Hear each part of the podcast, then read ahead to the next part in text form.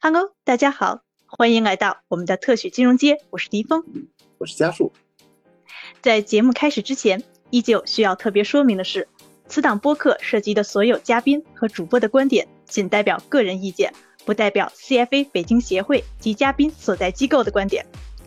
大家都知道啊，上海近期的两千五百万人的生活模式正在从应激慢慢切换到正视现实、解决问题上。那首当其冲的就是要解决吃上饭的问题了。在平台抢菜愈发困难的情况下，团长们应运而生，他们分工明确，协作高效，成为了每个社区的中坚力量。很多人都是志愿者，他们以一己之力挑起了整个社区的重担，也成为了社区中最受尊敬的人。今天的这期节目，我们就为大家请来了一位此时正身处上海的团长，一起聊聊团购那些事儿。还有关于电商平台和人才市场的一些探讨，欢迎收听哦。对我们今天就特别有幸，然后刚才迪峰也介绍了，我们请到了一位上海团长，呃，一个非常响当当的名字。然后上他的名字叫 Jenny，然后 Jenny 呢本职呢是一家人力资源公司的合伙人。那我们欢迎 Jenny。欢迎 Jenny。大家好，大家好，大家好。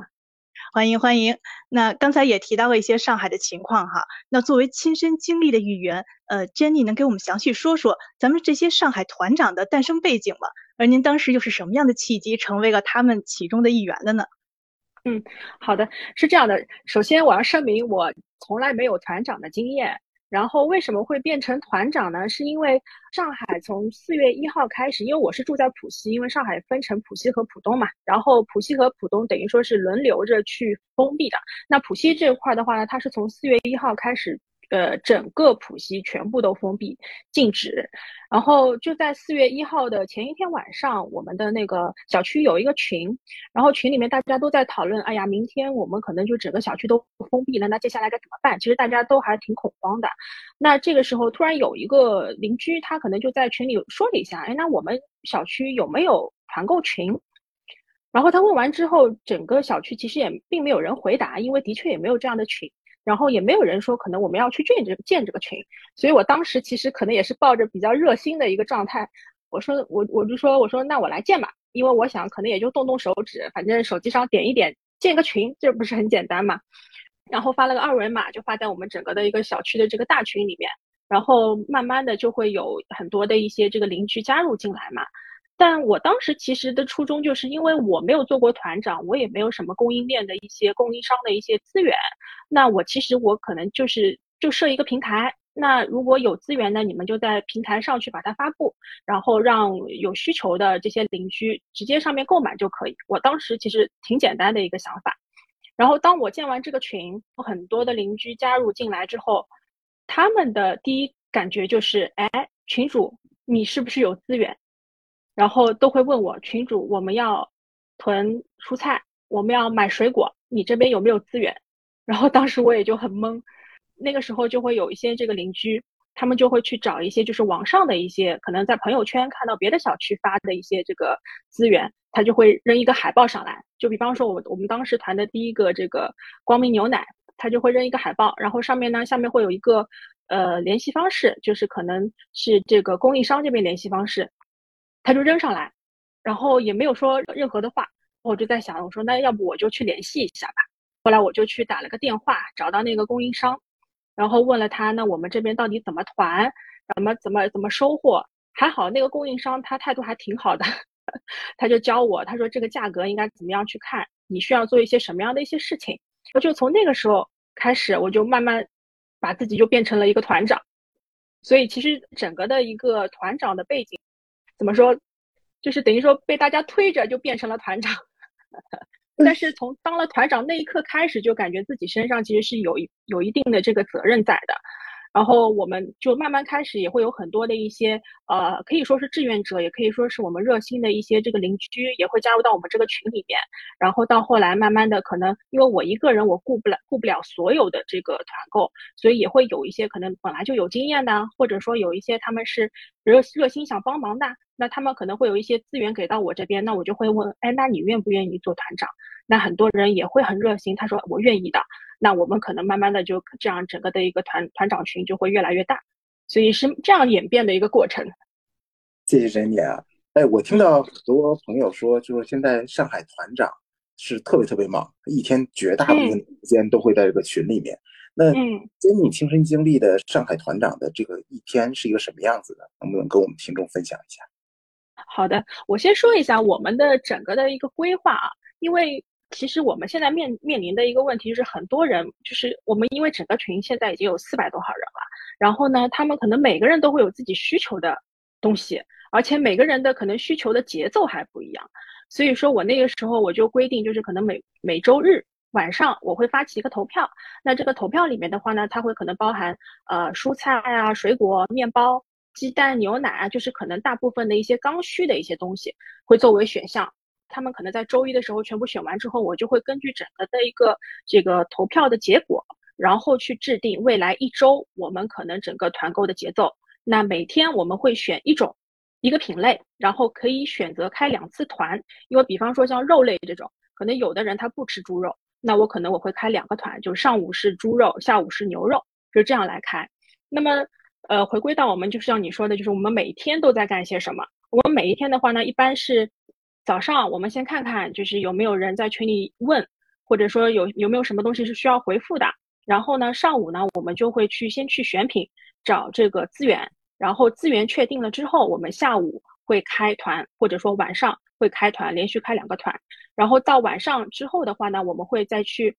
跟进，就是更新整个的这个团购进程，因为团购。久了之后，其实每个人手上都会有买不同的团购，那他们可能搞不清楚，就是自己的这个团购的进度，就会有很多的人来问，哎，那我这个苹果什么时候到货啊？我的这个面包什么时候到货？那我们呢就会去每天去更新所有团购的这个进度表，然后给到大家。那这个之后的话，我们晚上就是我们团长这块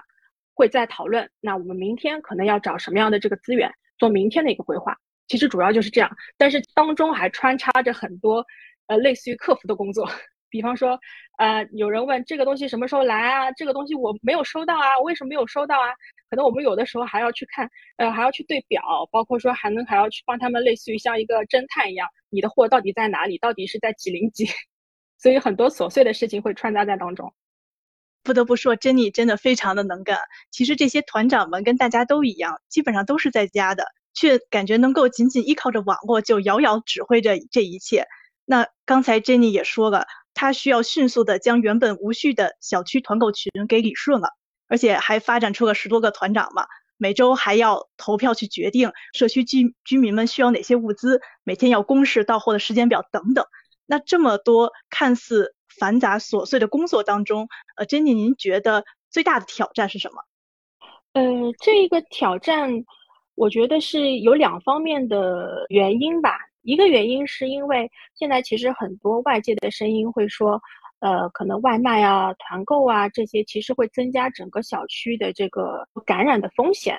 还有一方面的这个压力呢，是在于就是邻居们他们其实还是有非常强烈的这个需求的。那我怎么样去做好这两方面的这个 balance？这个其实对我来说其实压力还是挺大的。我们小区相对来说。呃，所有的邻居其实都还是挺挺挺善解人意的，或者说他们也是非常的理解我们的工作。所以我是说，我们可能每天最多我们只能订两个团购，而且是非刚需的，哦，我们就不团购，就非刚需不团购。所以说，相对来说，现在整个理顺了之后，其实挑战会比原来的会小很多。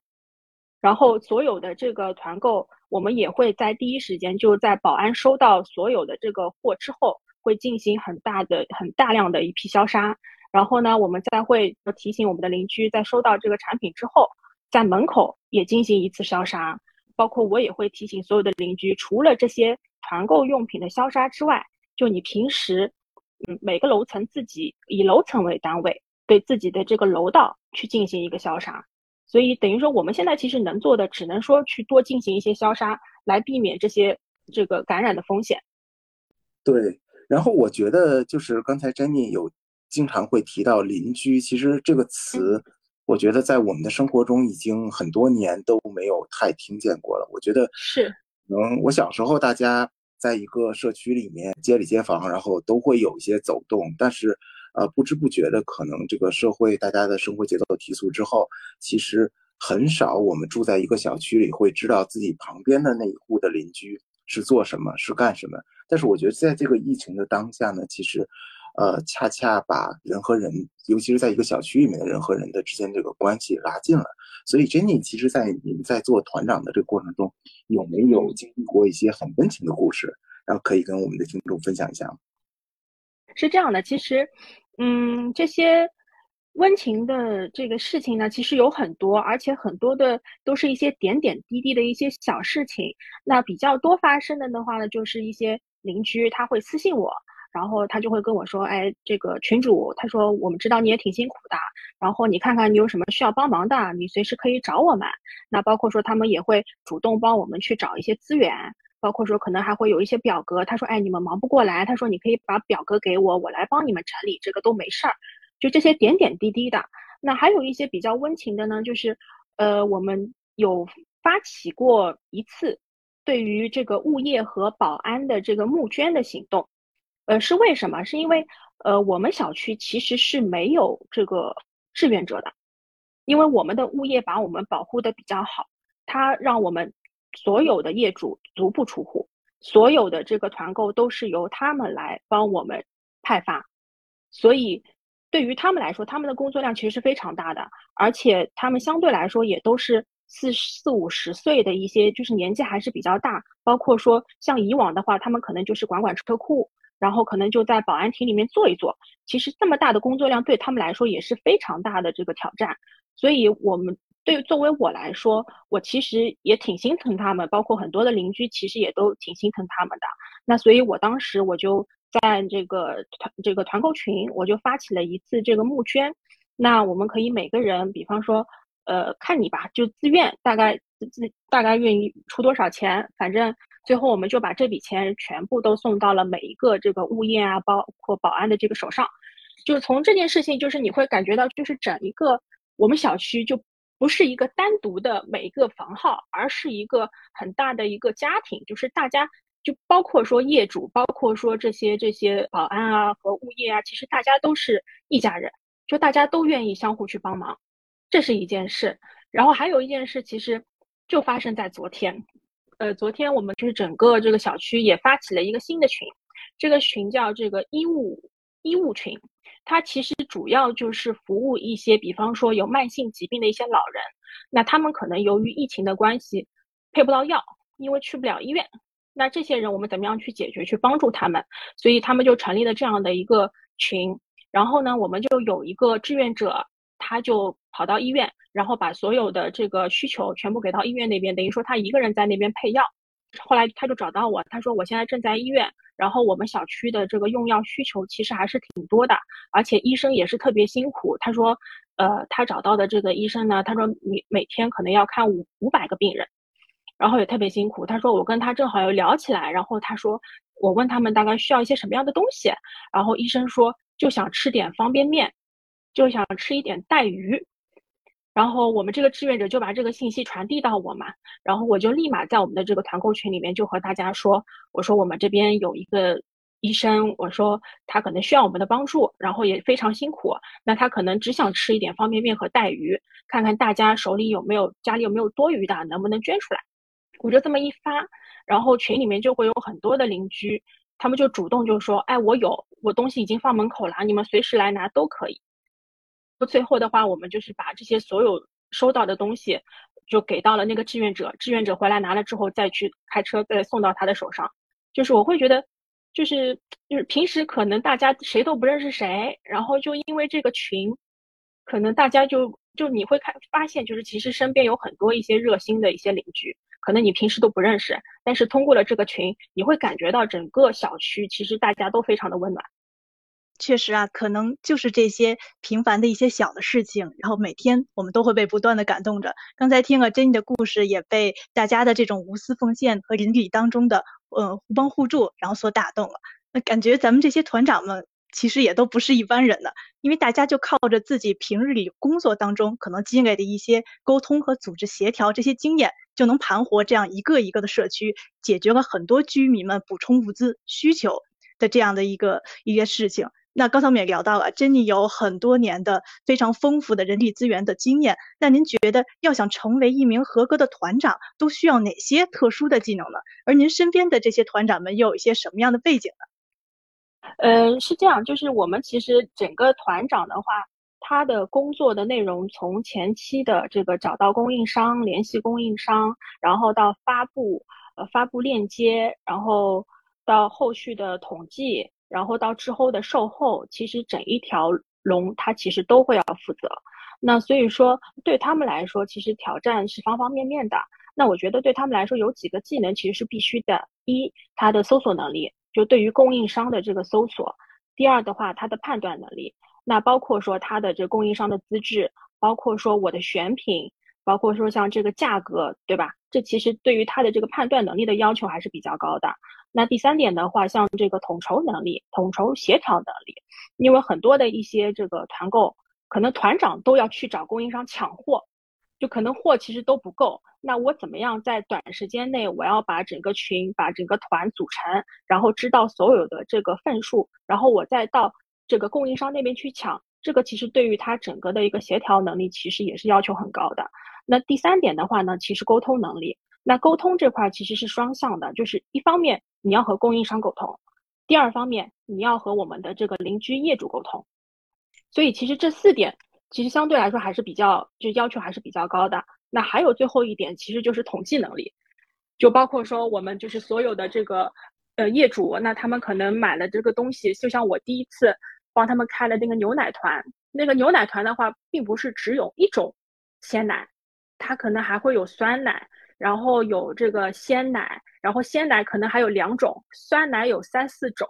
就每一户他们可能要的东西都不一样，它并不是一个统一的套餐。那到那个时候的话，其实对于你的这个统计能力要求就会非常的高，因为每一户的需求都不一样。所以我觉得统计能力在我们团长这块其实也是非常重要的，因为统计能力如果弱的话，那你可能要花费很多的时间在做表上或者说在统计上面。刚才那个 Jenny，其实您有分享过，其实咱咱们如果担当这个团长的这个角色，真是需要付出很多很多。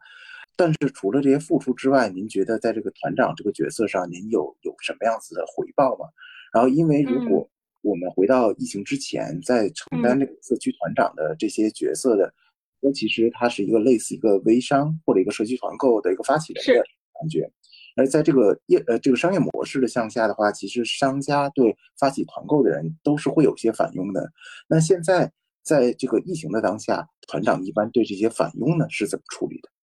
嗯，是这样，因为别的小区我可能不是很了解，但我们的小区所有的这个团长其实都是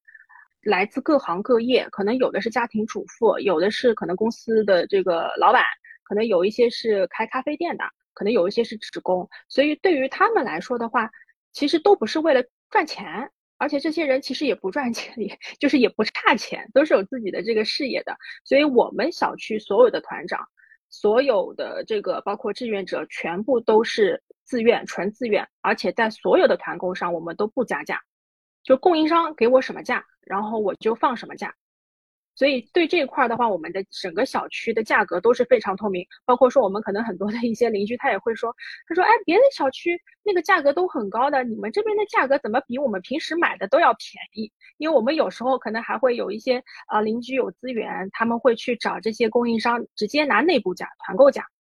所以对于我们小区来说的话，他们拿到的价格都是非常的低的。然后我们也有遇到过。一些供应商他说，哎，你这个其实是可以有百分之五的这个返佣，然后所有的返佣，我跟他们说都作为我们的保安的配送费，就给到保安这边去作为慰问。呃，我们小区其实现在我们现在目前只有两个阳性，相对来说是已经算是管控的比较好的。能有这样的结果，其实很大的一部分是在于我们的保安和物业他们的一个辛苦付出，所以我们有时候会在这个比较重的这个团购。或者说是在他们下班以后，这些团购需要发放的时候，我们会在每个团购上面会加一部分的，等于说是保安的派送费，或者说是辛苦费给到他们。那我们遇到像如果说有返佣的这种情况的话，我们就会直接就不加价，就直接把返佣的部分给到这个派送的这个师傅手上。所以相对来说，我们小区是不接受什么加价啊，或者说是什么团长好处费啊，这种是完全没有的。包括说我们其实很多的团长其实都是贴钱的。为什么贴钱呢？是因为我们会给包括保安啊，包括说一些独居老人，就是团长们自发出钱，包括团长们自己众筹，然后给到这个独独居老人。比方说每一个独居老人送一板鸡蛋，然后可能有时候我们团购，我们团长会多团几份，把剩下的就给到我们的保安。所以很多的这个很多我们团长会问，他说：“哎，我们我们的团长又出力又贴钱。”我说是呀，我说因为我们都很都是热心市民呀，就完全不求回报的那种。当然，就是其他小区我不清楚，但我们小区可能一直从四月一号开始到现在，一直是这样的一个风格。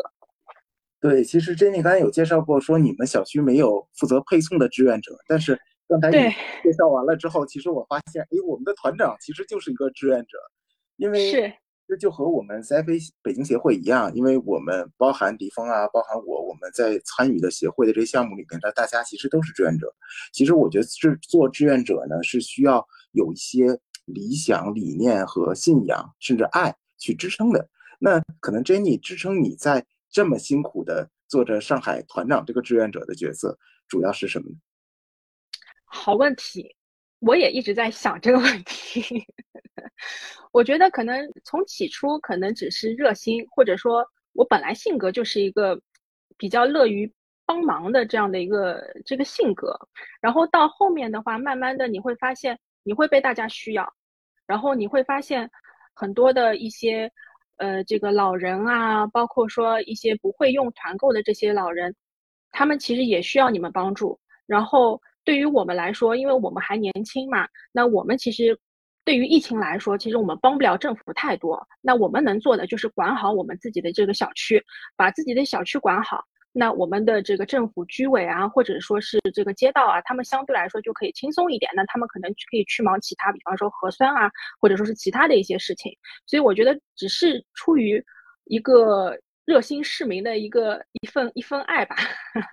就力所能及，这个也是为什么，就是我们会有呃遇到很多的一些很热心的团长，或者说很热心的一些这个邻居。呃，说到志愿者这块儿，其实除了团长之外是志愿者，我们其实也会有客服志愿者。这个客服志愿者就是在于，呃，不是说下楼的那种。那我们会在每一栋楼都会选出一到两位热心的这个志愿者。那他们的话呢，会在每一次我们发放货物之后，他会在每个楼栋里面会问大家，哎，那有没有人没收到？那有没有人少收了，或者说有没有人多收了？那他们会去帮我们去传达，因为我们因为只有一个团购群，并不是说所有的人都有空来看我们这个团购群，很多的人他可能会错过我们的团购，或者说呃我们收到货了，他可能通通知不及，他也没有看到，会漏掉。那所以我们会在每个楼群里面会有这么一个志愿者，专门是为我们去传达，为我们去通知一些主一些比较重要的一些信息的。所以我觉得。我们其实小区会有很多的一些这个隐形的志愿者，所以我其实也挺感谢他们的。啊，是啊，可以理解啊，大家都是作为志愿者嘛，能够发挥自己的所长，然后再帮助一些其他的人，自己也是会感觉到很开心的。对，那咱们说回到买买菜哈，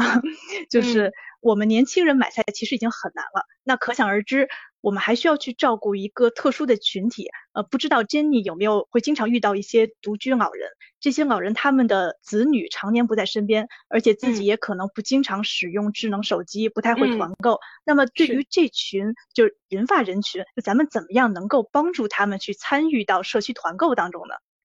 嗯，是，其实这一块的话呢，我们也是有考虑，因为很多的一些独居老人他们不会用这一块儿，那我们其实是用了两种方法，一种的话呢，就是我们团长会自发的去筹钱，然后给到他们一些相应的一些物资，不管他们有没有参与团购，反正我们每个人都会有有有一份会送给他们的。那还有一种呢，就是我们每个楼栋里面会有志愿者的客服，那我们会派他们一对一的去给这些老人去发送我们的团购通知。那比方说，我们今天团团团这个苹果啊，那我们可能需要他去跟他沟通一下，跟他说一下，我们这今天会有这个苹果的这个团购，那看你是不是需要。如果需要的话，那我们志愿者这边会会帮他代买，然后到时候也会送到他的门口。其实就这两个方法其实会比较好。那我们也会遇到一些，嗯，就像我们楼里面，我之前也有遇到这个有人私信我，然后他是等于说这边独居老人的子女，但是他不是住在这边附近的，那他们的话呢，就会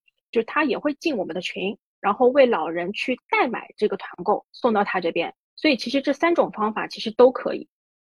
然后其实我们现在遇到的更多的是很多的老人，他收到了我们的这个送的一些东西嘛，然后他们除了表示感谢之外呢，也可能会给他们造成一点点的打引号的小困扰，他们会觉得东西太多，吃不完浪费。呃，这个真的是我没有想到的。呃，其实刚才 Jenny 你有提到说咱们团购的这些物品其实都是一些必需品，但是其实我们在生活之中呢，可能呃。会有一些稍微相对小众一些的需求，可能是呃个人的一些呃精神上的需求啊，比如有些人喜欢喜欢一些呃酒精饮料啊、苏打饮料啊，甚至可能有些居民他会有些烟瘾啊，甚至有些养宠物啊，所以就这些偏小众的需求的话，其实我们观察到，其实在很多小区里面催生了一个小区的交易所，而这个交易所呢，其实也是我认为可能咱们。上海有很多很多的金融人才，所以它其实又回归了一个类似于以物易物的这么一个形式。嗯，在经理所在的小区里，在这个以物易物的一个形式，有没有一些什么有趣的故事可以分享？嗯，我们小区也不能算是以物易物，因为我们小区一般如果有一些比较特殊需求的一些邻居，那他们会在我们群里面会先吼一声。然后呢，大部分的邻居都会，如果是自己正好有的，都会非常热心，就会说：“哎，我给你。”但是普遍都没有说我还想要什么换，所以这个可能是我们 我们邻居可能都还比较好。然后给我印象比较深刻还比较有趣的一个东西呢，就是有一天有一个邻居他私信我，然后他问我，他说：“呃，他说群主，他说你们这边有没有买蛋糕，而且明天就能送到的渠道？”然后我当时其实我就想了一圈，也不可能，因为现在我们这边全部都所有的商店全部都关掉了。然后团购的话，你买一份也不能团购，其实是没有任何的办法。然后我说这个好像实在是找不到。我说你为什么要那么急？他说明天是我妈妈的生日，我想给她买一个蛋糕。我说好的。然后后来我就想了一下，就我家正好有这个瑞士卷，一直冻在这个冰箱里面。我说你瑞士卷要不要？把瑞士卷横过来，然后我也有蜡烛，然后上面插一个蜡烛，行不行？他说，他说好的，就是我会觉得，就这种这种生日蛋糕，就你说的确不是刚需品，但是这其实是一个等于说，如果是有有这个东西，它绝对是一个锦上添花的一件事情。所以我觉得这个事情其实对我来说印象还挺深刻的。所以我们其实也有在讨论，是不是要把整个四月份的这个过生日的邻居。我们都去统一去团购一次生日蛋糕，然后给他们提前过生日。那感觉咱们的团购群其实已经变成了一个邻里之间的互助平台了。就是经过这次疫情，也能够感觉到整个小区的业主们都变得更加团结，更有凝聚力了。那除了上海以外，比如说包括像我们北京，还有全国其他一些地区，在疫情的这种非常时期，珍妮对于大家在囤货上的品类和数量上有没有什么好的建议呢？呃，我觉得这块的话，还是建议囤一些保质期比较久的一些东西，比方说像米面粮油啊这些，然后还有一些可以冷冻的一些这个产品，像面包啊，或者说是肉类啊，还有一些半成品啊，这块可能是需要去囤一点的，特别是呃，像一些可能很多年轻人他平时。不会做饭，那他可能去囤一些像现在像这种意大利面啊，或者说是一些拉面啊，或者还有半成品啊这种预制菜、预制菜啊这种，我觉得都还是比较有必要的。刚刚我们跟 Jenny 聊了很多，就是做上海团长这边的经历。然后我们一开始有我，其实 Jenny 是一位非常资深的人力资源从业人员，但是我们没有介绍，其实 Jenny 的一个专注的领域其实是消费电商这块。然后，其实在这个本波这个疫情中，其实电商平台其实扮演了很多不同的角色。然后这次在上海团长的过程中，其实有一些新一些这个电商的，呃，也可以电商的工具也好啊，电商的平台其实被大家逐渐认知到了。一个可能大家可能最近可能听到比较多的一个是快团团，一个是群接龙。那如果从 Jenny 你的一个不管是从用户还是从一个对消费电商这个行业比较理了解的一个专业人士来讲，您觉得这些工具在这个电商的版图中，它主要的定位是什么？然后在这次这个上海疫情的团购中，又扮演了一个什么样的角色？为什么会成为团长们的利器？嗯，好的，我就以我自己做一个例子吧，因为其实我。平时可能买东西也都是从像一些比较主流的一些平台上面去买的嘛。那这次的话做这个团长之后的话呢，就像我刚才说，我其实第一次帮他们团这个光明牛奶，当时完全就是用最原始的 Excel 表格去帮他们统计的。然后每个人都给我最后这个收账的时候，我得每个人去对他们的数字，然后他们的房号。当时整个表上有一百多个人，我整整搞了大半天才把整个表给弄完。然后后来就是有一个邻居，他就提醒我，他说：“哎，你可以用用这个快团团或者说是群接龙。”然后我就上去研究了一下，然后你就会发现，它其实对团长来说，它并不算是一个平台，它其实更加多的是一个工具，而且是一个非常高效的一个工具。就我们可以从呃团长可以用这个快团团的这个软件直接发布他可能需要卖的这个产品。对吧？它的这个产品介绍也有，它的数量啊、价格啊也都有，包括说它的一些，比如说截止的时间，所有的信息都会在上面。那对于我们 C 端的这些邻居业主来说的话呢，他们就会把它当成一个类似于购物的一个平台。那我只要在上面去选择我需要的东西，然后把我的金额输进去，付完钱之后，其实就结束了。那这整个这个操作结束之后，那团长他可以从后台直接把这一个表格全部一次性的导下来。这个表格里面就会包括我的这个人名，然后我的这个价格、我的份数、我的手机号码，包括说我的地址。那这样就非常利于就是后续，比方说我保安要配送，我我们可能就要把它直接变成我们的这个配送表给到他们。那这样其实。可以直接省去了像我第一次做这个光明牛奶，当时做这个表格 花那么多的这个力气，其实对于我们来说是非常省力的一件事情。然后从这次这个团购之后的话呢，我觉得其实对于很多人可能之前没有去了解社区团购的人，对他们来说其实也是一个非常好的一个体验和宣传。因为其实对于我们来说，如果有社区团购的话，那我们其实可以拿到可能比我们。单一从这些主流平台上面买东西可能会更加便宜，就价格会便宜。第二个的话呢，一些这些团长的话，大部分其实都是我们的邻居，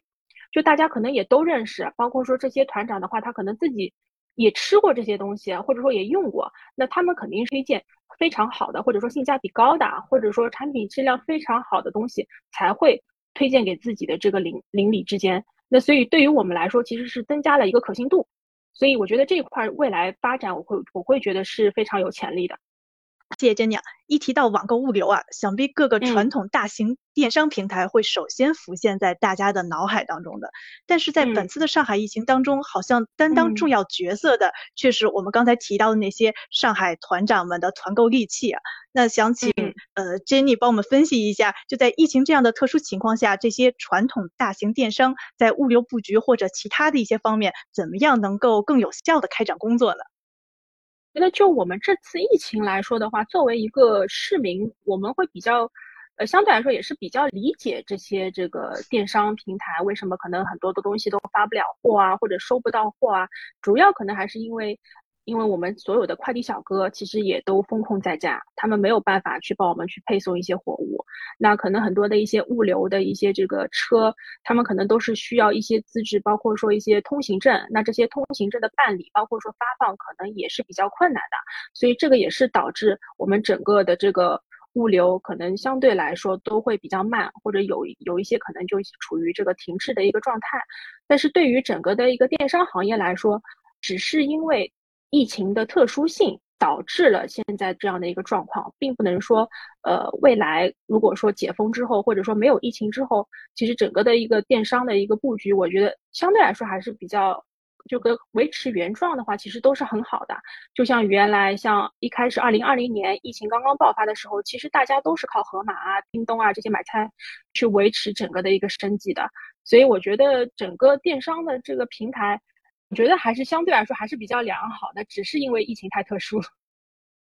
对，Jenny，刚才你有提到说盒马啊、叮咚啊，因为在这次上海刚开始的时候，我也看到很多上海的朋友，他每天早上五点五十设一个闹钟，八点二十设一个闹钟，然后去这个线上生鲜去抢菜。然后，但是后来呢，就是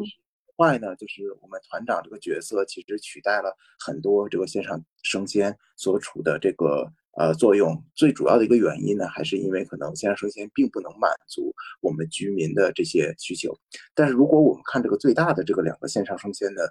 品牌，盒马也好，叮咚也好，它其实最早的这个发源地或者最早的它的第一家店、第一个仓，其实都是在我们上海地区，上海浦东金桥。那可是在这次他们的大本营这边出现了一个疫情的时候，它并没有能够。真正的满足，其实即便是上海这个地区的居民们的需求。然后刚才您也有提到说，其实他们之所以能快速的崛起，快速的被资本所注意到、所投资，其实也是得益于一定程度是由于二零二零年的疫情的开始。那可是现在，其实在这次疫情之中，包含在这次疫情之前，我们其实看到已经有很多的这个线上空间开始在关店，然后在裁员。那其实您可以能跟我们分享一下，就是这些线上生鲜，从您不管是从从业者、从用户的角度观察，他们在这个疫情期间是有哪些得、哪些失吗？我觉得这其实分两个阶段，因为像从二零二零年刚刚爆发的时候，其实整个呃大部分的人其实都是靠这个线线上生鲜这些电商平台能存活下来的。呃，包括那个时候，其实我还记得，我们好像还。就好像有很多的视频，就是感谢这些快递小哥。那我觉得在那个时候，其实这些平台是真的是对大家的帮助还是比较大的。那同时，包括说平时就没有疫情的时候，其实它针对于一些年轻人可能比较呃忙的、没有空去菜场的，或者不喜欢去菜场的这些人群，其实也是有非常大的这个帮助。现在的话呢，主要还是。因为我们这次的这个疫情的确是非常严重，那包括说这个物流啊，包括说这些生鲜啊，其实他们的这个风险也是非常的大的，所以这个也是导致就是现在很多的人他早上要去抢菜，可能即使有平台我也抢不到菜，很多人其实都是处于抢不到菜的状态。但我觉得很多人其实都能理解，因为。这个主要是还是这冠状病毒它的整个的一个感染风险，包括它的这个传播速度太快。那我们的这个线上生鲜又是要靠很庞大的这个供应链和物流，那只要有一个环节出错，那很有可能会导致很大一批这个快递呀，或者说是运输人员的这个感染，包括说一些这个生鲜食品上面的一些感染。所以把他们停掉，其实很多的人也都非常表示理解。所以我觉得也不能说是得与失，只能说是不同的一个状态下面的一个不同的一个呈现方法。但我觉得，呃，未来如果疫情过去了之后，很多的人还是会信赖这些这些平台，还是会从这些平台上面去购买这个蔬菜生鲜的。嗯，是的，是的。除了我们刚才谈到的团购和电商，想必在疫情之下还会有一个大家比较关心的话题，就是人才市场了。那过去在春节后的三月和四月都是传统的人才市场流动比较活跃的金三银四嘛，各大企业都会借着这个机会去释放很多的岗位，很多人也会根据自己的发展需求去考虑要不要动一动。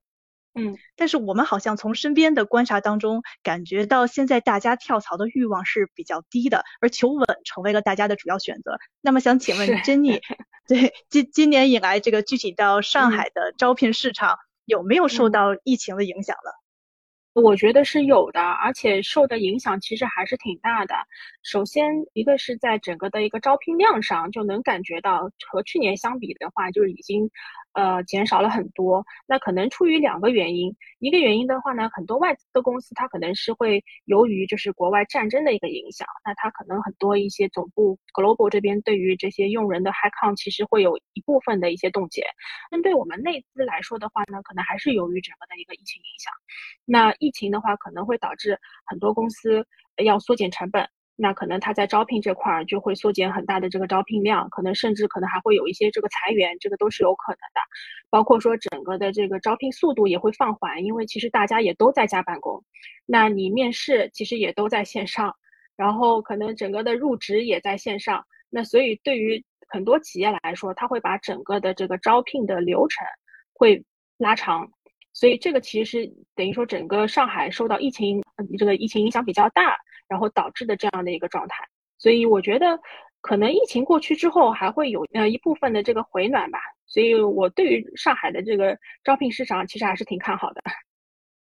Jenny，那您平时工作里面其实接触的这些雇主单位，特别是住户的这个机构，那还有一些就是呃一些人才，其实都挺多的。您觉得在这个本次疫情里面，有哪些住户机构，他对这个员工的这些关怀，他做的特别好？有没有特别值得其他雇主去学习的一些经验或者案例呢？嗯，我觉得可能看到朋友圈比较多的就是晒这个公司发给自己的这个物资大礼包，然后可我还看到有一些网友他会把这些大礼包会去把放在一起比较，可能某某公司发了个大礼包是什么样的，某某公司发了个大礼包是怎么样的。我觉得目前这个状态其实对所有的员工来说，他们其实缺的就是物资，所以。这个时候还能找到比较好的供应商，然后还能找到比较好的物流，把这些物资